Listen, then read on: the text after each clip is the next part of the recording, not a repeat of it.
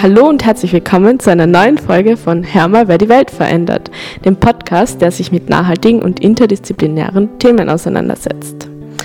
Heute geht es bei uns um die Agrarpolitik und speziell in, um die Agrarpolitik auf EU-Ebene und den EU-Subventionen und in welchem Zusammenhang die stehen mit den Problemen, die wir in der österreichischen Landwirtschaft haben. Und heute hier sind die Maria. Hallo. Und die Charlotte. Hallo. Die ist heute das erste Mal zu, bei uns dabei und das freut uns voll. Schön, dass du da bist. Ja, danke auch, dass ich da, da sein darf.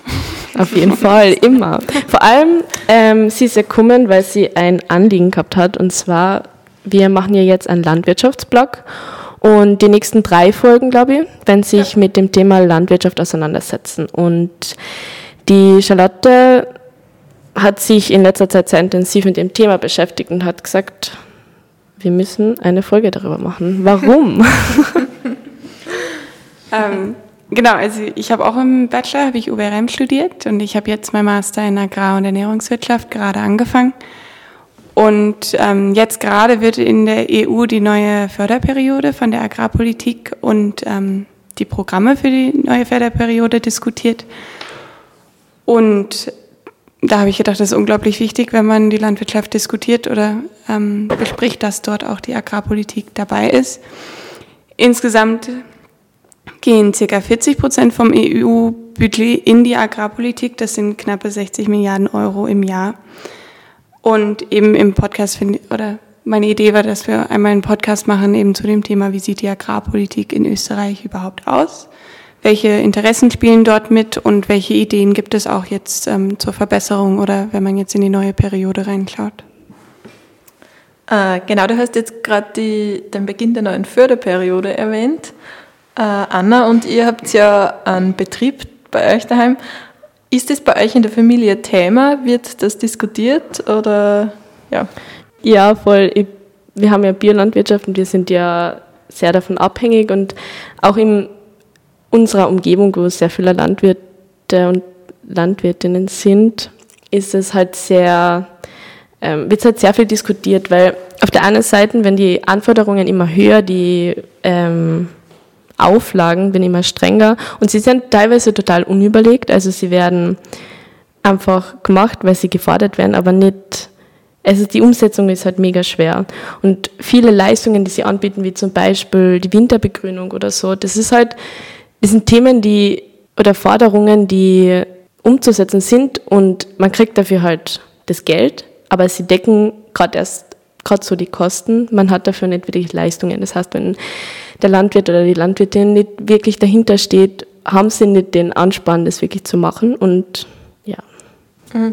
Das heißt, die Bauern und Bäuerinnen bei euch äh, daheim und in der Umgebung die würden eher fordern, dass die Förderungen erhöht werden und dass das Budget erhöht wird? Ja, also generelle Umstrukturierung bräuchte es, weil es wird ja jetzt fast immer nur die großen Betriebe richtig gefördert und ähm, es wäre total wichtig, dass die kleinstrukturierte Landwirtschaft gefördert wird und nicht also es nicht eine Flächenförderung wird, sondern eine kleinere. Und da ist es das Problem, weil da ist wieder das mit wachsen oder weichen und das wollen wir ja eigentlich nicht. Und viele Landwirtinnen wollen das ja auch nicht.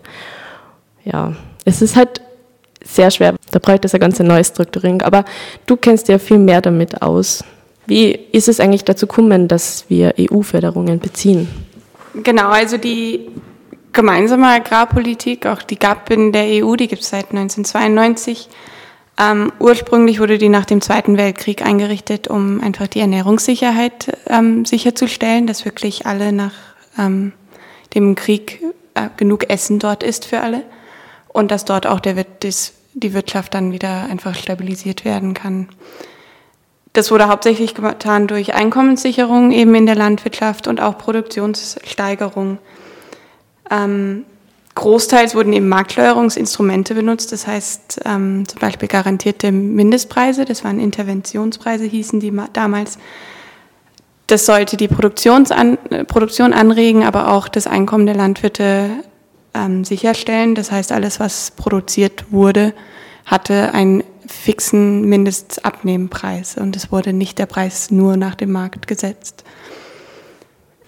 Ähm, aber wenn es da dann so Mindestpreise gegeben hat, dann ist ja die Produktion eigentlich nicht nach dem Bedarf geregelt gewesen, ähm, sondern ist einfach so viel produziert worden, wie produziert werden konnte.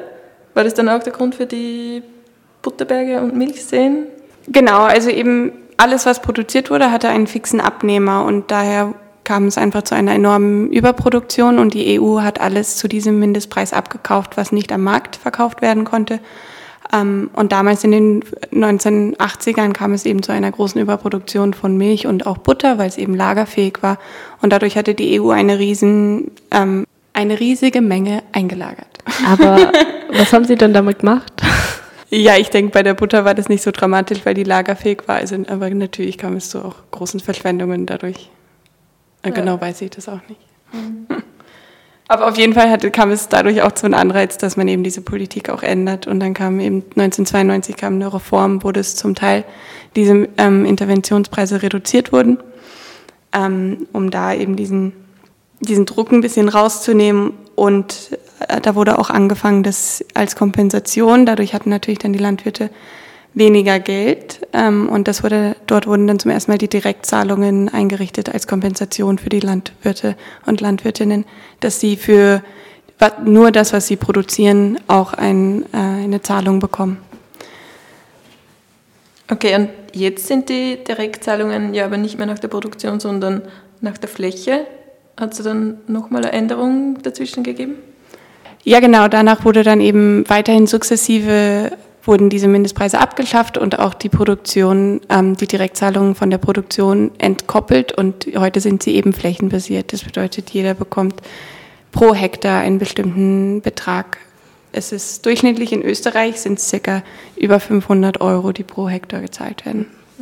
Das ist ja genau das Problem bei uns auch in der österreichischen Landwirtschaft, oder? Oder generell in der europäischen, dass die Förderungen flächenbasiert sind und dass sie nicht, zum Beispiel bei den Unternehmen, da gibt es ja auch dieses Modell, das ist ja total geläufig, dass es Klein-, Mittel- oder Großbetriebe gibt und je nachdem, welche Kapazitäten haben, aufgrund dessen werden sie so gefördert. Und bei der Landwirtschaft ist es halt so, dass ein Betrieb, der zwei Hektar hat, der kriegt halt ähm, pro Hektar den gleichen Förderpreis wie jemand, der 50 Hektar hat, was ja für jeden normalen Menschen total unfair erscheint. Also ja, das ist ein super wichtiger Punkt. Eben da kommt auch dieses Prinzip her, ähm, wachsen oder weichen, dass eben große Betriebe, die auch Skaleneffekte nutzen können, um einfach produktiver oder effektiver zu produzieren, dadurch auch weniger proportional weniger Angestellte haben und proportional weniger Kosten pro Flächeneinheit, dass die trotzdem einfach eine Riesenmenge an Förderung bekommen. Und ähm, eine Idee ist auch immer, dass man eben diese Förderung ähm, kappt, dass man sozusagen sagt, okay, man kriegt nur eine bestimmte Menge und der Rest wird dann auch umverteilt auf kleinere Betriebe, dass die eben, weil die auch teils arbeitsintensiver sind, teils eben kleine Familienbetriebe sind, dass die dadurch auch ein bisschen mehr pro Flächeneinheit bekommen. Äh, da gehört dann auch die Deckelung in Österreich dazu, zu dem Prinzip. Ja, stimmt.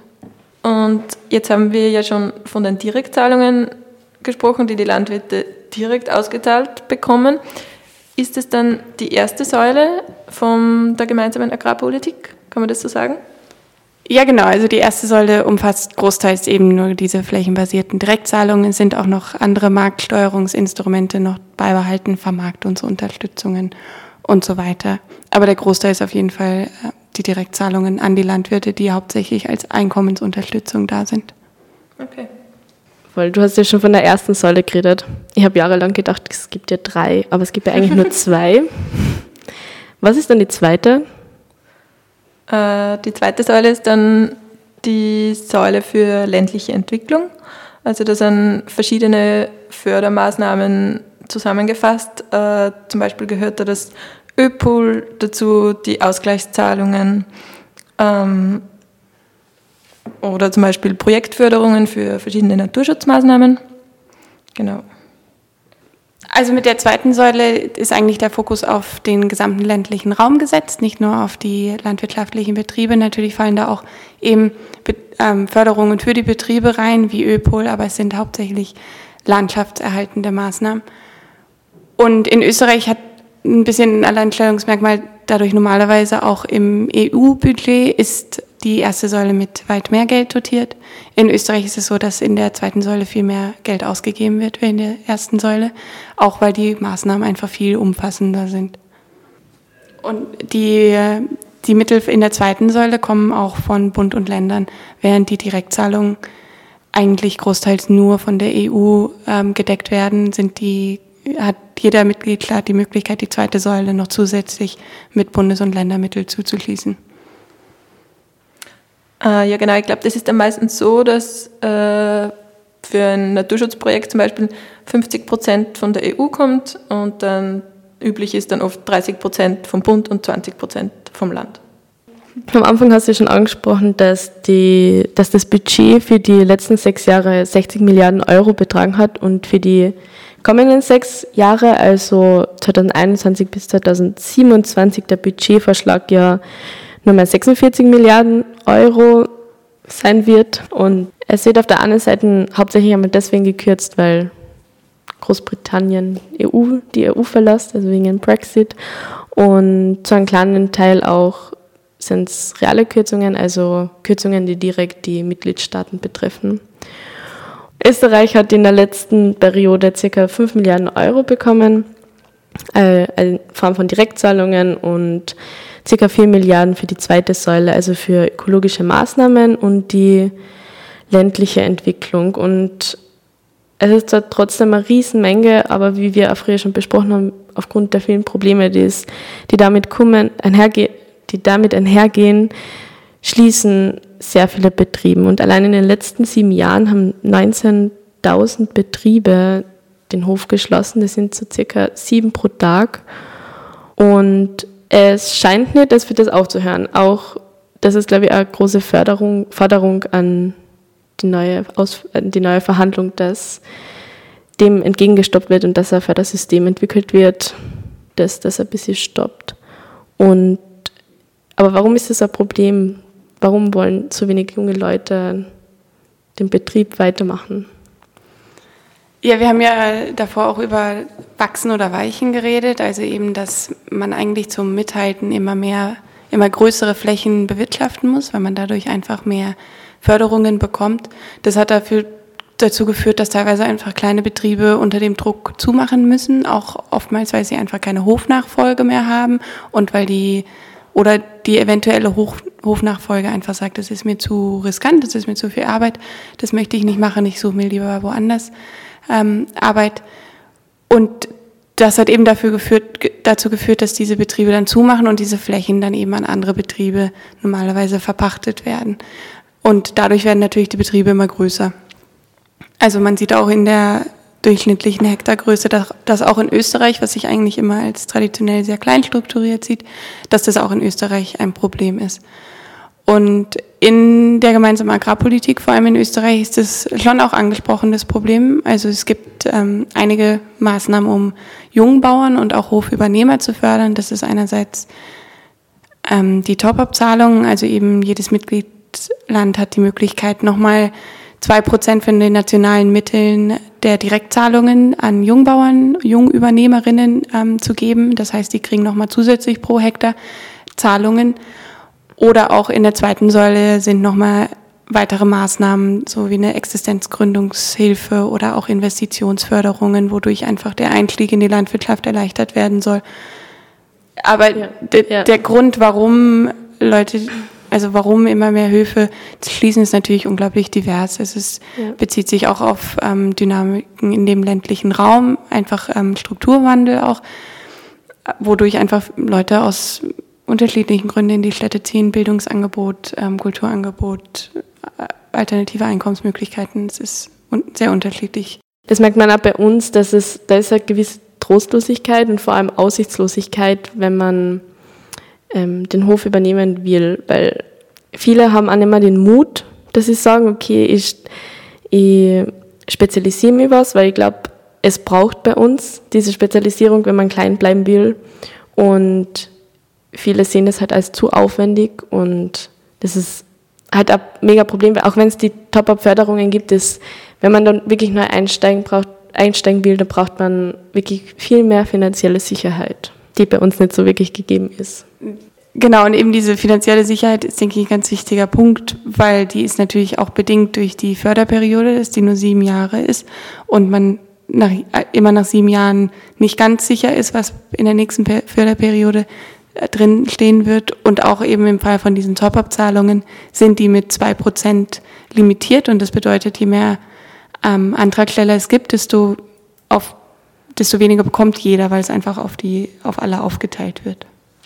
Genau, wegen dieser Problematik hat uns dann interessiert, was die österreichische Jungbauernschaft dazu sagt und was sie zu diesem Thema fordern und sich für die neue äh, Periode wünschen. Äh, und wir haben da mit der Pia Essel, die ist seit diesem Jahr die neue Generalsekretärin, gesprochen. Viel Spaß. Okay, hallo. Äh, wir sind da gerade mit der Pia Essel von der österreichischen Jungbauernschaft beisammen. Hallo. Hallo. Magst du die vielleicht kurz vorstellen und zu deiner Person was sagen? Ja, sehr gerne. Also als erstes einmal vielen Dank für die Einladung. Freut mich voll, dass ich heute da sein darf. Ja, ich bin die Essel Pia, bin 23 Jahre alt, komme aus Salzburg, genauer gesagt aus dem Lungau, aus Tamsweg. Ähm, bin Studentin und berufstätig, also ich darf seit August, seit 1. August Generalsekretärin der österreichischen Jungbauernschaft sein, bin aber zeitgleich noch auf der BOKU und mache meinen Master in Agrar- und Ernährungswirtschaft. Ja, super. Ähm, genau, du hast ja gerade gesagt, dass du die Generalsekretärin bist bei der österreichischen Jungbauernschaft. Äh, was macht die österreichische Jungbauernschaft eigentlich so? Was sind die Ziele und wie bist du dazu gekommen, dass du da dabei bist? Ähm, also die österreichische Jungbauernschaft ist ein Verein, der sich für die Interessen der jungen Bäuerinnen und der jungen Bauern einsetzt. Und ähm, wir haben zum Ziel, dass man die Arbeits- und Lebensbedingungen auch im ländlichen Raum gerade für die, für die Landwirtschaft ähm, vertreten und verbessern. Ein zweiter wesentlicher Punkt für unsere Arbeit ist die Kommunikationsarbeit. Äh, wir haben uns das zum Beispiel im kommenden Jahr im Jahr 2020 zum Ziel gesetzt, dass wir einfach vermehrt auf Kommunikation, auf die Kommunikation mit dem Konsumenten eingehen und somit äh, die Landwirtschaft, die landwirtschaftliche Produktion und uns Bauern fördern und, und stärken. Hm, spannend. Mhm. Und wer ist da dann alle dabei? Sind das alles junge Bauern, Hofübernehmer oder wie kann man sich das vorstellen? Genau, also es sind ähm, entweder aktive Landwirte oder Hofübernehmer, ähm, ja, die okay. was ähm, am nächsten dran sind an der, an der Landwirtschaft. Mhm. Und die kommen dann einfach durch euer Beratungsangebot oder eure anderen Angebote zu euch oder tut ihr auch aktiv rekrutieren im ländlichen Raum?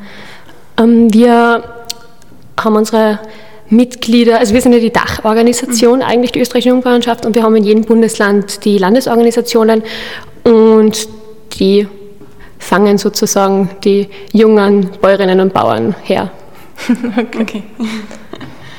ähm, wie würdest du oder wie würde die österreichische Jungbauernschaft die Landwirtschaft in Österreich ähm, sehen und wie würde sie vor allem das jetzt im Vergleich zu der Landwirtschaft in anderen EU-Ländern vielleicht, ähm, was kennzeichnet sie aus?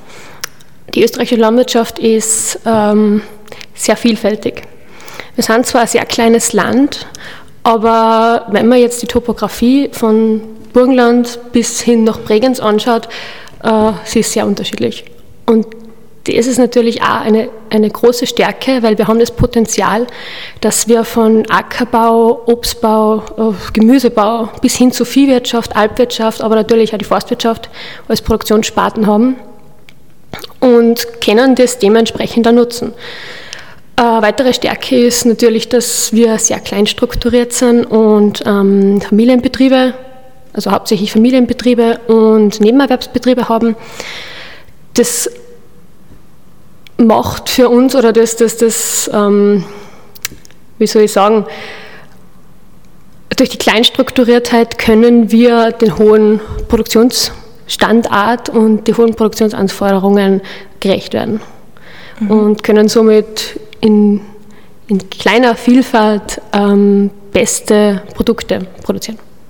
Okay, jetzt hast du gesagt, ähm, die meisten Betriebe sind sehr klein strukturiert in Österreich. Äh, der Trend geht aber immer mehr zu größeren Betrieben, oder? In Österreich. Äh, wie seht ihr das? würdet ihr dann auch sagen, ihr möchtet es eher fördern, dass es wieder mehr kleinere Betriebe gibt? Also wir müssen unbedingt die Kleinstrukturiertheit ähm, beibehalten.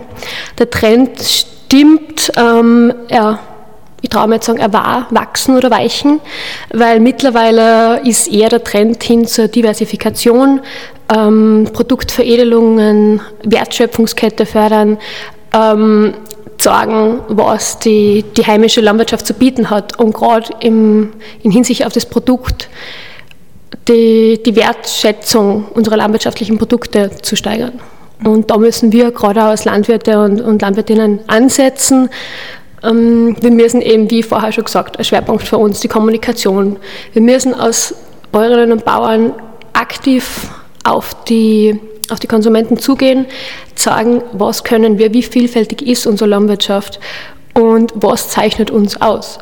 Aber wir müssen natürlich das authentisch rüberbringen und salopp gesagt, wir müssen sagen, was die Landwirtschaft drauf hat. Mhm. und wer kann das authentischer umbringen als der Landwirt und die Landwirtin selber? Ja, das stimmt. Äh, das heißt, für äh, nachhaltige und zukunftsfähige Landwirtschaft ist dann einmal erster Punkt die Kleinstrukturiertheit. Was wären da noch andere Aspekte, die in der Zukunft da wichtig sein werden für die mm, Landwirtschaft?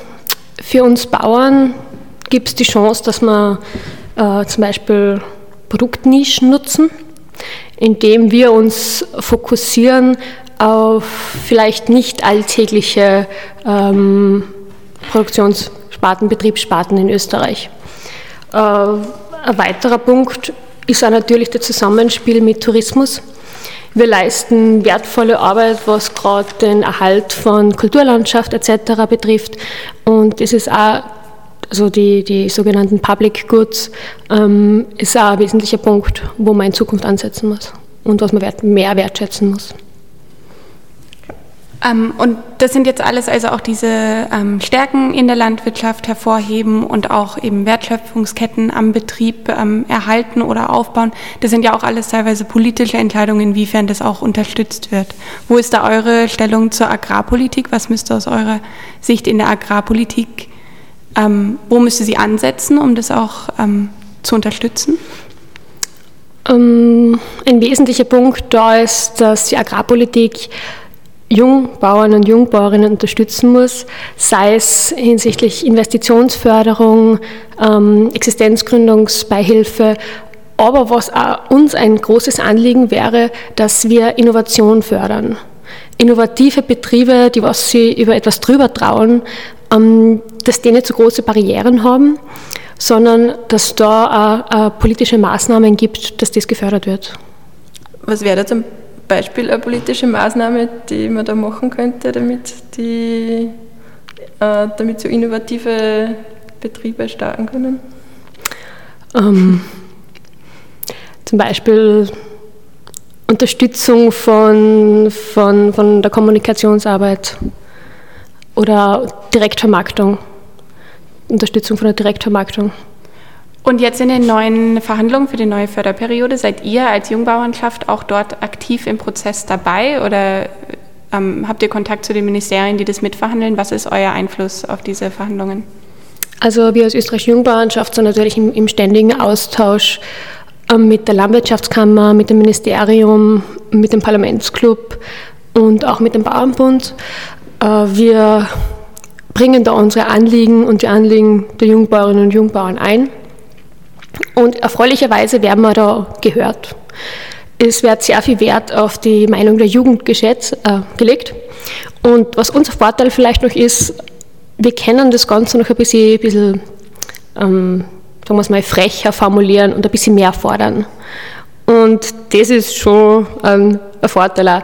Und ein weiterer Punkt, wo wir uns einbringen können, das ist auf europäischer Ebene. Da gibt es von den, von den europäischen Jungbauern einen Dachverband, die SESHA, also Council of European Young um, Agriculture. Und da haben wir auch immer über das Jahr verteilt Workshops und die Möglichkeit, dass wir da unsere Meinung auf europäischer Ebene einbringen. Ähm, okay, noch eine Frage. Es ist ja es gibt sehr viele Unterstützung für Jungbauern und eben, ich glaube, dort wird auch viel in der Politik darauf geachtet, dass eben ähm, junge Betriebe mit der Existenzförderung, mit Investitionsförderungen, ähm, dass sie erhalten werden. Aber trotzdem geht die Anzahl an Höfen zurück, stetig. Was ist da vielleicht noch ein anderer Grund, der da mit reinspielt, der jetzt vielleicht außerhalb der Agrarpolitik ist? Oder vielleicht was eurer Meinung, wo könnte man da noch ansetzen? Wo man noch ansetzen könnte, das ist die, die Imagebildung des Berufs Bauer. In den letzten Jahren ähm, ist, glaube ich, die, das, das Image, äh, wie sagt man, zu, zurückgegangen, weiß ich nicht, äh, schwer zu formulieren, obwohl der Beruf Bauer zu einem der, der vertrauenswürdigsten Berufe zählt. Und da kommen wir wieder zurück auf die Kommunikationsarbeit. Es, es liegt einfach sehr viel an uns. Wir müssen ähm, als, als Bauern zu uns und zu unserem Beruf stehen und das auch nach außen hin vermitteln. Wir müssen sagen, wir sind stolz auf unsere Arbeit, wir sind stolz auf unsere Produkte und wir machen die Arbeit mit Leidenschaft. Und wenn das beim Konsumenten und bei der nicht landwirtschaftlichen Bevölkerung ankommt, dann können wir auch unser Image wieder aufpolieren. Und ich glaube, dann wird der Beruf wieder attraktiver, weil Bauer ist eigentlich das, das Schönste, was man machen kann. Man ist sein eigener Chef, man ist in der Natur draußen und wenn man das gern macht, dann sollen da keine großen Barrieren sein. Ja. Jetzt hat die ÖBV zum Beispiel kritisiert, dass das Einkommen von Bauern immer weiter sinkt und die Auflagen immer mehr werden. Kann das vielleicht auch ein Grund sein, der da mit reinspielt, dass es immer weniger junge Leute gibt, die einen Hof übernehmen? Genau, das ist auch ein wichtiger Punkt. Also es ist natürlich notwendig, dass die Einkommenssicherheit gerade für eine junge Person gegeben ist. Ähm, Auflagen natürlich. Es ist ein wichtiger Punkt, dass da angesetzt wird. Es muss hin in Richtung weniger Bürokratie und vor allem praxisnahe Auflagen. Also in, in diese Richtung muss es, muss es gehen. Was, was meinst du mit praxisnahen Auflagen? Zum Beispiel bei der, bei der Bürokratie sieht man es ja auch, man muss Anträge jährlich abgeben, obwohl es eigentlich möglich wäre, dass man das in, mhm. für eine Periode gesammelt abgibt. Das sind mehr oder weniger äh, Kleinigkeiten, die was aber ein großer Arbeitsaufwand sind und gerade für kleine Familienbetriebe dann auch sehr viel Zeit in Anspruch nehmen und auch zur, ähm, zur Hürde werden können. Und weil du am Anfang auch gesagt hast, dass ein Großteil der Landwirtschaft in Österreich auch im Nebenerwerb betrieben wird, welche Rolle spielt das und wird es auch ausreichend in der Politik, in der Agrarpolitik berücksichtigt? Spielt eine große Rolle, also die Nebenerwerbsbetriebe, weil wir doch, also wir wollen ja die, die Kleinstrukturiertheit erhalten und das geht entweder, indem wir die, die, die Wertschätzung der Produkte steigern, oder eben die Möglichkeit ähm, oder den, den Bauern die Möglichkeit geben, ein zweites Standbein aufzubauen.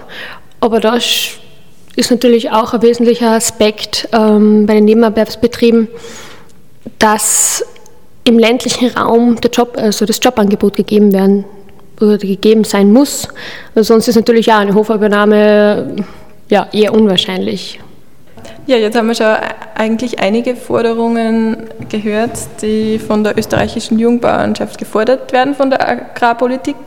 Gibt es da vielleicht noch weitere oder die besonders äh, für die nächste Förderperiode gefordert werden? Oder was man sich da erwartet und wünscht? Mhm, also wir wünschen uns natürlich oder wir, wir fordern natürlich ähm, hinsichtlich des, des mehrjährigen Finanzrahmens äh, für mehr Leistung muss mehr Geld her. Also wir, wir können keine, keine Kürzungen akzeptieren. Und wie gesagt, ein wesentlicher Punkt ist die Vereinfachung von Verwaltungsabläufen, weniger Bürokratie und, und die praxisnahen Auflagen. Und was für die Zukunft auch gerade noch ein, ein, äh, ein wichtiger Punkt ist, sind die die klimaschützenden Maßnahmen. Wir Bauern leisten sehr viel, die Landwirtschaft leistet sehr viel zum Klimaschutz. Wir sind der größte CO2-Recycler und das muss, muss honoriert werden. Sei es bei Begrünungsflächen etc. Ähm, es ist natürlich für uns als Landwirte ein, ein Mehraufwand, aber wir machen das gerne. Und das muss seitens der EU ähm, größer honoriert werden oder höher honoriert werden. Wäre das dann zum Beispiel in einem einfachen Ausbau vom ÖPOL-Programm oder auch durch, was jetzt auch diskutiert wird, eine Ausweitung von den Greening-Maßnahmen, die mehr Klimamaßnahmen in der Landwirtschaft schon mit den Direktzahlungen verpflichten soll? Es geht nicht um, um mehr Maßnahmen, sondern um die höhere Honorierung der Maßnahmen. Okay, das heißt einfach, das Budget für solche Maßnahmen soll steigen. Genau, wie gesagt, für mehr Leistungen muss, muss mehr Geld zur Verfügung sein. Mhm. Wir haben noch ähm, eben vom ÖPV angesprochen, war auch die starke Rolle der Frauen in der genau. Landwirtschaft. Was ist die Position oder was sind ähm, Strategien von den österreichischen jungen Bauern, um das auch hervorzuheben? Ähm, ein Großteil der Betriebsführerinnen, also der Betriebsführer in Österreich sind ja schon Frauen, erfreulicherweise.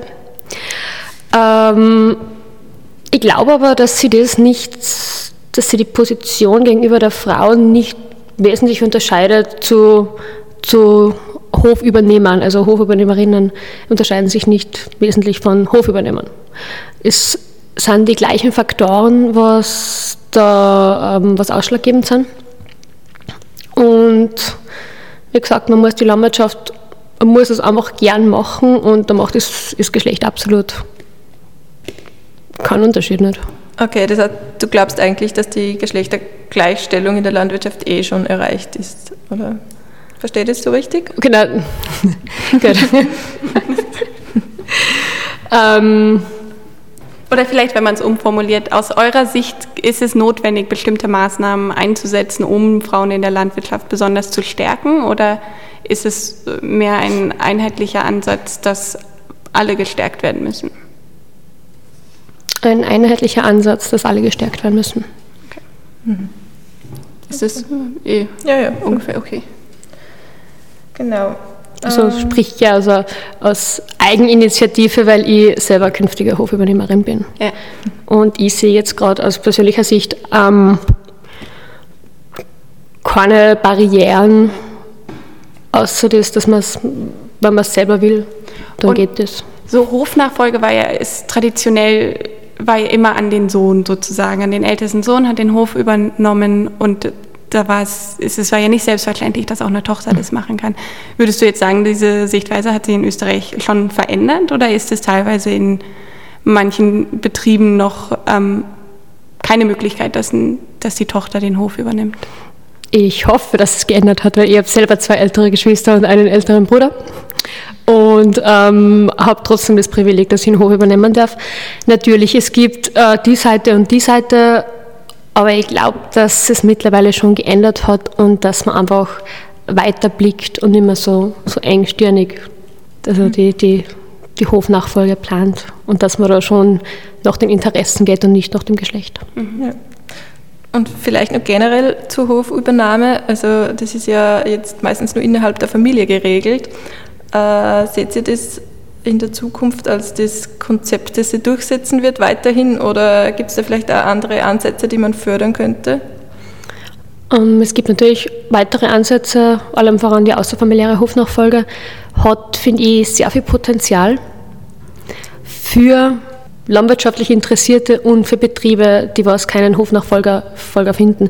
Weil ich bin der Meinung, man darf die Landwirtschaft jetzt niemanden sozusagen aufzwingen, sondern man muss wirklich dafür leben.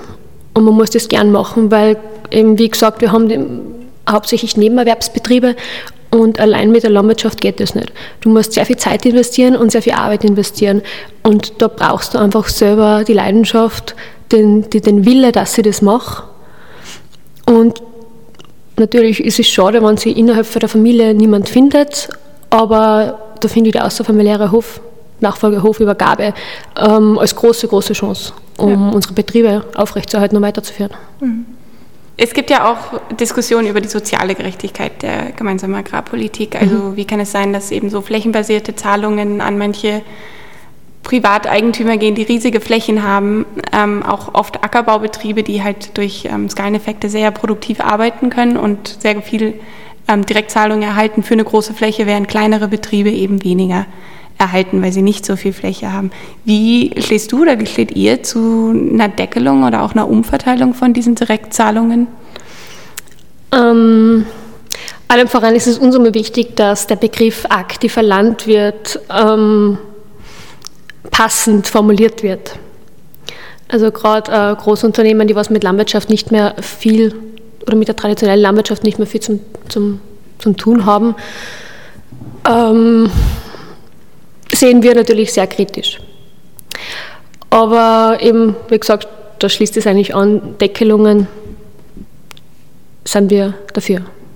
Zu, ähm, zu der Kommunikation und auch, ja. ähm, was du gesagt hast, dass eben Bauern schon sehr bereit sind, auch Maßnahmen für oder gegen den Klimawandel ähm, anzugreifen, weil die Landwirtschaft steht ja immer wieder in den Medien auch so ein bisschen als Sündenbock des Klimawandels. Wie tut ihr dieses Problem angreifen in eurer Kommunikation oder wie geht ihr damit um? Das ist, ähm, muss ich ein bisschen vorgreifen, weil das werden wir als Jahresthema 2020 aufbereiten. Wir werden uns immer wieder über das Jahr verteilt eben mit den, mit den Stärken der Landwirtschaft hinsichtlich des Klimaschutzes, des Klimawandels ähm, beschäftigen oder ja, beschäftigen und, und nach außen hin kommunizieren. Und da gibt es sehr viele Möglichkeiten, wie man das darstellen kann. Und das werden wir das Jahr als Jahresprogramm angehen. Spannend. Ja, hoffentlich. Ja, danke Pia fürs Gespräch. Und jetzt zum Abschluss würden wir dir gerne noch unsere drei Fragen stellen. Sehr gerne. Nachhaltigkeit und Interdisziplinarität bedeutet für mich ähm, ich möchte gern die Definition von Karl Karlowitz nehmen, der was vor 300 Jahren schon den Nachhaltigkeitsbegriff geprägt hat. Und zwar hat er gesagt, man darf der Natur nicht mehr entnehmen, was jährlich zuwächst. Und das trifft, finde ich, sehr gut zu. Und wenn ich die Welt verändern könnte, würde ich? Du möchtest das Wenn sehr gerne wegstreichen, weil ich bin der Meinung, dass äh, wir alle die Welt verändern können und das schon mit den Kleinigkeiten und dass wir durch unser tägliches Handeln ähm, die Welt verändern. Meine Message an die Hörerinnen und Hörer ist, sich den Herausforderungen der Zukunft zu stellen und positiv nach vorne zu blicken und die Zukunft gestalten. Neben der Bier haben wir auch noch den Franziskus Forster befragt, der als politischer Referent für die ÖPV tätig ist. Und die ÖPV ist die österreichische Berg- und Kleinbauern- und Bäuerinnenvereinigung und ist Teil des globalen Bündnisses Via Campesina. Und sie setzen sich in erster Linie für die Interessen der Kleinbäuerinnen ein und ihre Anforderungen agrarpolitisch sichtbar zu machen. Sie setzen dabei direkt bei den Bauern und Bäuerinnen an und befragen sie zu ihren Problemen und versuchen auf Basis dieser Interessen über Öffentlichkeitsarbeit, Lobbying und Vernetzung einzubringen und vor allem halt auch hörbar zu machen. Wir haben auf der Website von der ÖBV von einer zukunftsfähigen, solidarischen, sozial und ökologisch gerechten Landwirtschaft gelesen und da wollten wir genauer wissen, was Sie darunter verstehen und was sich in der Agrarpolitik ändern muss, damit so eine Landwirtschaft möglich werden kann. Das ist eine große Frage. Wir sind äh, Teil von einem globalen Bündnis von La Via Campesina. Das ist eine weltweite Bauern- und Bäuerinnenbewegung und wir setzen uns gemeinsam weltweit, also im globalen Norden und im globalen Süden, für Ernährungssouveränität ein. Damit eng verbunden auch für Agrarökologie. Das ist eine Form der Landwirtschaft, die so ausgerichtet ist, dass sie nicht strukturell auf Kosten anderer geht, und zwar in sozialer und aber auch in ökologischer Hinsicht. Ein Beispiel dafür wären Futtermittelimporte, die auf Regenwaldabholzung äh, beruhen. Äh, das ist klar ein Modell, das äh, auf Kosten anderer geht und das wir ablehnen und überwinden wollen, weil, so ist unser Verständnis und das liegt auch äh, Ernährungssouveränität zugrunde, ein, eine zukunftsfähige Landwirtschaft äh, kann nur so ausschauen, dass eben alle Menschen die Möglichkeit haben, erstens sich selbst zu ernähren, selbst Lebensmittel zu produzieren äh, und die, über die Art und Weise, wie äh, das ausschauen soll, wie das verteilt werden soll, wie das produziert werden soll und äh, wie dann auch der Konsum ausschauen soll, da sollen eben die Menschen darüber mitbestimmen können, weil, das ist unsere tiefste Überzeugung, Lebensmittel, die Art und Weise, wie produziert, verteilt und konsumiert wird, es geht alle was an und da haben wir alle miteinander äh, demokratisches Recht auf Mitbestimmung. Derzeit ist, haben wir es eben mit einem Modell der immer weiteren Industrialisierung der Landwirtschaft zu tun, weltweit, das weitet sich immer mehr aus und das ist eine Form der Landwirtschaft, die die eigenen Ressourcen, die eigenen Grundlagen permanent untergräbt und die vielen, vielen Probleme von Hunger über Landgrabbing zur Ressourcenausbeutung und äh, Ausbeutung von Mensch und Tier. Äh, die Probleme werden immer weiter verschärft und gleichzeitig schwinden die Einkommen äh, von Bauern und Bäuerinnen weltweit, äh, die Existenzgrundlagen verschwinden. Und wir setzen uns ein für andere Landwirtschaft, weil, und das ist auch ein Fakt, die kleinbäuerliche Landwirtschaft weltweit nach wie vor die Welt ernährt und auch in der Zukunft am allerbesten dazu in der Lage ist, das auch sicher und unter hoher Qualität auch für alle Menschen zu gewährleisten. Zur zweiten Frage, welche Hürden gibt es dabei, dabei und äh, wie muss sich Agrarpolitik ändern, damit solch eine Landwirtschaft möglich werden kann? Ähm, da ist wichtig, gleich mal vorweg äh, zu sehen, dass dass es zwar sehr wohl auch, aber nicht nur um Agrarpolitik geht, es geht genauso eben auch um die Handelspolitik, die derzeit vorherrschend ist, die auf immer mehr Öffnung in, Bezug, in Richtung Weltmarkt äh, derzeit ausgerichtet ist. Das ist eine neoliberale Handelspolitik, die eben dazu führt, dass die bäuerlichen Existenzen weltweit immer mehr und immer weiter zerstört werden, äh, die die Machtkonzentration in den Wertschöpfungsketten immer weiter vorantreibt und immer weiter zuspitzt. Das ist ein extrem hoher Grad der Machtkonzentration, mit dem wir es in verschiedensten Bereichen zu tun haben, im Vor- und aber auch im nachgelagerten Bereich. Und äh, das führt in eine Sackgasse, das ist völlig klar, das zeigt der Weltklimarat genauso wie der Weltagrarbericht und viele, viele andere wichtige Dokumente. Äh, und darauf beziehen wir uns und versuchen Alternativen sichtbar zu machen und äh, Alternativen voranzutreiben. Eine weitere Hürde ist, dass wir es derzeit mit einer Agrarpolitik zu tun haben, die keine Zukunftsvision hat. Das ist äh, eine, ein Problem, das man in Österreich sehr stark sieht. Das ist eine Agrarpolitik, die in verschiedene Richtungen gleichzeitig äh, ausgerichtet ist und äh, ja, so in etwa nach dem Motto, wasch mir den Pelz, aber mach mich nicht nass. Es ist eine, eine Politik der Doppelzüngigkeit, die einerseits, äh, wenn es opportun ist, äh, sich gerne als äh, Bio-Weltmeister äh, selbst bezeichnet, andererseits aber die Intensivlandwirtschaft und die Wachstum, eine wachstumsorientierte Landwirtschaft, die immer weiter auch fördert und die Probleme, die, dem, die damit verbunden sind, eben nicht angeht. Und äh, im Nachhinein versucht dann die Agrarpolitik immer weiter mühsam diese Probleme ja, zu, abzuschwächen, äh, was aber sehr oft äh, misslingt und das ist auch teuer und funktioniert nicht und da braucht es eine andere Ausrichtung. Ein weiterer ganz wesentlicher Punkt ist, dass derzeit sich die Arbeit in der Landwirtschaft nicht lohnt. Die Einkommen sinken immer weiter äh, und das ist eine der großen Zukunftsfragen. Also wie wollen die Menschen, die so wichtige Arbeit in der Landwirtschaft leisten, wie wollen die in Zukunft überleben? Und das ist eben derzeit mit einem weiteren Riesenproblem verbunden, nämlich mit dem extrem hohen Ausmaß des Höfesterbens. Also seit 1995 äh, hat ein Drittel der Höfe in Österreich zusperren müssen. Die Prognosen sind derzeit, dass bis 2025 nur mal ein Viertel zusperrt, wenn sich nichts ändert. Und genau da sehen wir eben dringendst Handlungsbedarf und äh, den Bedarf äh, in Bezug auf eine neue Ausrichtung, weil wir finden eben, dass es mehr Höfe, vielfältigere Höfe braucht, und nur so äh, kann äh, eine zukunftsfähige und gerechte Landwirtschaft immer existieren.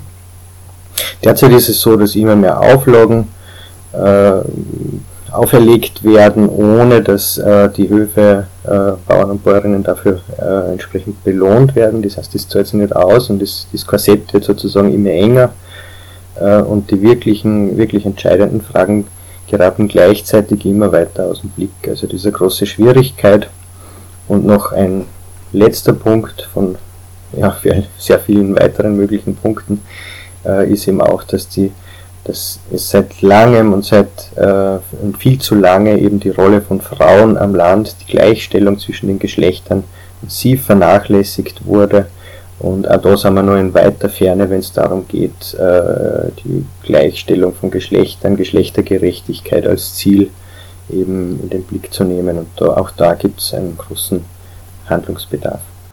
Als nächstes wollten wir dann noch wissen, welche Erwartungen die ÖBV an die neue Förderperiode hat. Also was soll sich in der neuen Förderperiode ändern und äh, wie steht die ÖBV zu den Änderungen, die derzeit geplant sind?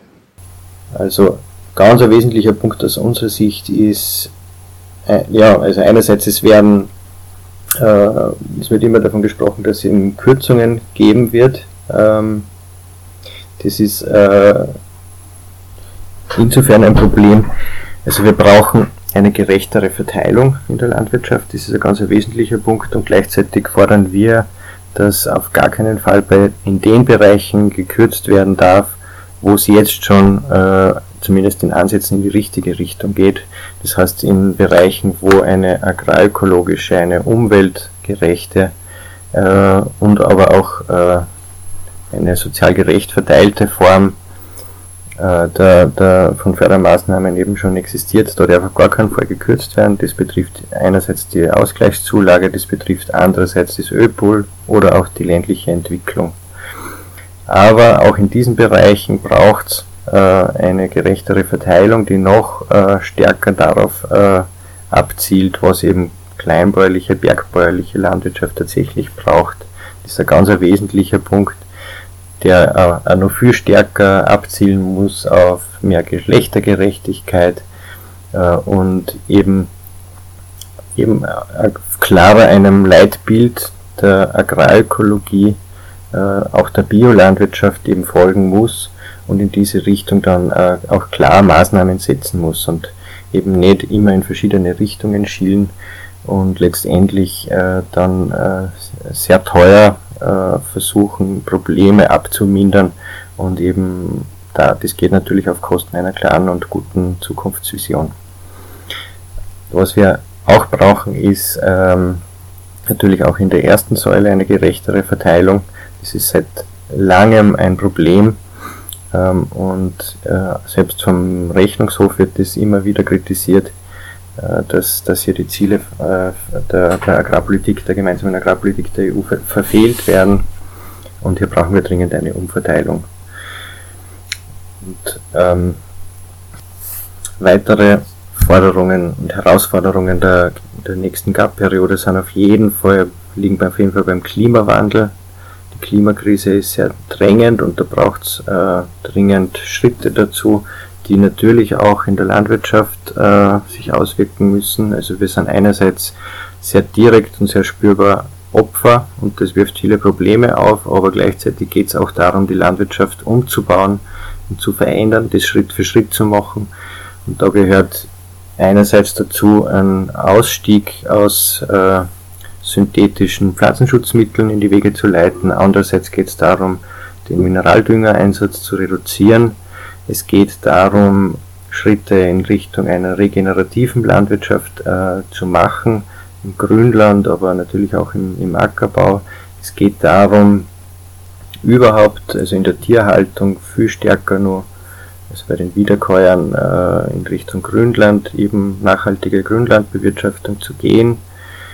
Äh, wir brauchen mehr Fruchtfolgen, äh, es braucht äh, ja, Schritte in Richtung Stärkung, Erhöhung der Bodenfruchtbarkeit, mehr schonende Bodenbewirtschaftung, höheren Anteil an, an auch ja, Leistungen, die in Richtung Naturschutz gehen, mehr Begrünungen, kleinstrukturierte Ackerflächen fördern. Es gibt viele, viele Maßnahmen und wichtig erscheint uns dabei eben auch, dass, dass man immer wieder darauf zielen muss, eben verschiedene, also Synergien zu finden zwischen verschiedenen Zielen äh, und so zu versuchen, äh, ja, letztendlich ein sinnvolles Agrarmodell so zu stärken, dass, dass für die Bauern eine sichere Existenz möglich ist die, äh, und Handlungsspielräume da sind, um eine zukunftsfähige Landwirtschaft äh, voranzutreiben. Das ist eine ganz eine wesentliche äh, Grundlage, auf der wir, äh, die wir einfordern. Was erwarten wir äh, von der nächsten GAP-Periode. derzeit, die Vorschläge, die derzeit am Tisch liegen, sind aus unserer Sicht äh, zu wenig weitreichend äh, und ähm, mit vielen Problemen auch verbunden. Also gerade wenn es um die Verteilungsfrage geht, dann, dann sind die Maßnahmen viel zu gering. Gerade in Österreich wird sie da mit dem äh, Vorschlag der EU-Kommission sehr wenig tun, so wie er derzeit am Tisch liegt. Wir fordern äh, äh eine, eine höhere Förderung der ersten äh, 20 Hektar, eine doppelte Förderung beispielsweise. Davon sind wir jetzt beim, äh, im Vergleich zum, zum Kommissionsvorschlag noch sehr weit weg. Auch die Förderobergrenzen sind, sind viel zu lasch und, lasch und lassen äh, viele Schlupflöcher eben offen. Zum Schluss hat uns noch interessiert, welche Rolle die Agrarpolitik spielt, um Hofnachfolgen zu erleichtern und wie der Reduktion an Anzahl von Betrieben entgegengewirkt werden kann. Ja, eben, also eine sehr wichtige aus unserer Sicht äh, ich glaube, die Aufgabe der Agrarpolitik ist schon auch äh, eine gemeinsam sozusagen in einer gesellschaftlichen Diskussion, in einer demokratischen Debatte äh, gemeinsame Vision, ein Leitbild für die Landwirtschaft zu entwickeln und auf dieser Basis eben eine Zukunftsvision zu haben. Und gerade dieser Mangel, glaube ich, führt bei vielen jungen Menschen eben auch dazu, dass man sich halt natürlich schon auch fragt, äh, macht es überhaupt Sinn, wenn ich in die Landwirtschaft einsteige, wie man das überhaupt andauern. Unter diesen vielen äh, Widersprüchen und Widrigkeiten eben äh, doch ein sehr arbeitsintensives und gleichzeitig aber mit einem sehr niedrigen Einkommen diesen, äh, so ein Leben auf sich zu nehmen. Und da braucht es ganz dringend einen Wandel und das ist die Aufgabe einer Agrarpolitik und daran muss man sie auch messen Gerade deswegen kritisieren wir die derzeitige Agrarpolitik auch so scharf. Wir glauben, es geht nur dann, es wird sich nur dann was ändern, wenn wir uns alle gemeinsam auf die Füße stellen, wenn wir uns gemeinsam dafür einsetzen, dass es eben bessere Bedingungen für die Landwirtschaft äh, in Österreich, aber eben auch weltweit wieder gibt. Und daran mitzuwirken sehen wir als unsere gemeinsame agrarpolitische Aufgabe. Das heißt, die Agrarpolitik ist nicht nur das, was die da oben machen, sondern natürlich auch das, was wir alle gemeinsam in unseren Regionen, in unseren, auf unseren Höfen, äh, in unseren jeweiligen Bereichen auch machen und uns, wie wir uns da gemeinsam organisieren und unsere Interessen eben auch versuchen durchzusetzen. Es ist ein weiter Weg, den man Schritt für Schritt angehen kann, aber der erste Schritt muss sein, dass das anzuerkennen, dass es so, wie es jetzt läuft, äh, nicht weitergehen kann und dass das äh, ja, in die Sackgasse führt und da müssen wir rauskommen und das einzugestehen ist nicht leicht, äh, aber da müssen wir anfangen und Schritte setzen und das können wir dann am besten, wenn wir äh, unser, unsere, unsere Herzen und unsere Hirne zusammenschließen und, und gemeinsam eben mutig neue Wege beschreiten. Das ist unsere größte Überzeugung und dafür setzen wir uns ein. Und dann wird das auch in Zukunft möglich sein. Danke nochmal an die Bier Essel, die uns für das Interview zur Verfügung gestanden ist und an den Franziskus Forster, der uns seine Statements geschickt hat. Wir hoffen, wir haben euch das Thema irgendwie näher bringen können und das war für euch genauso interessant und vielleicht erschreckend wie für uns. Und danke an die Charlotte, dass sie uns so bei dem Thema geholfen hat und uns die ganzen Infos gegeben hat. Sehr gerne. Genau, dann wünschen wir euch alle ganz schöne Feiertage und wir hören uns im nächsten Jahr. Und frohe Weihnachten. Ciao. Tschüss.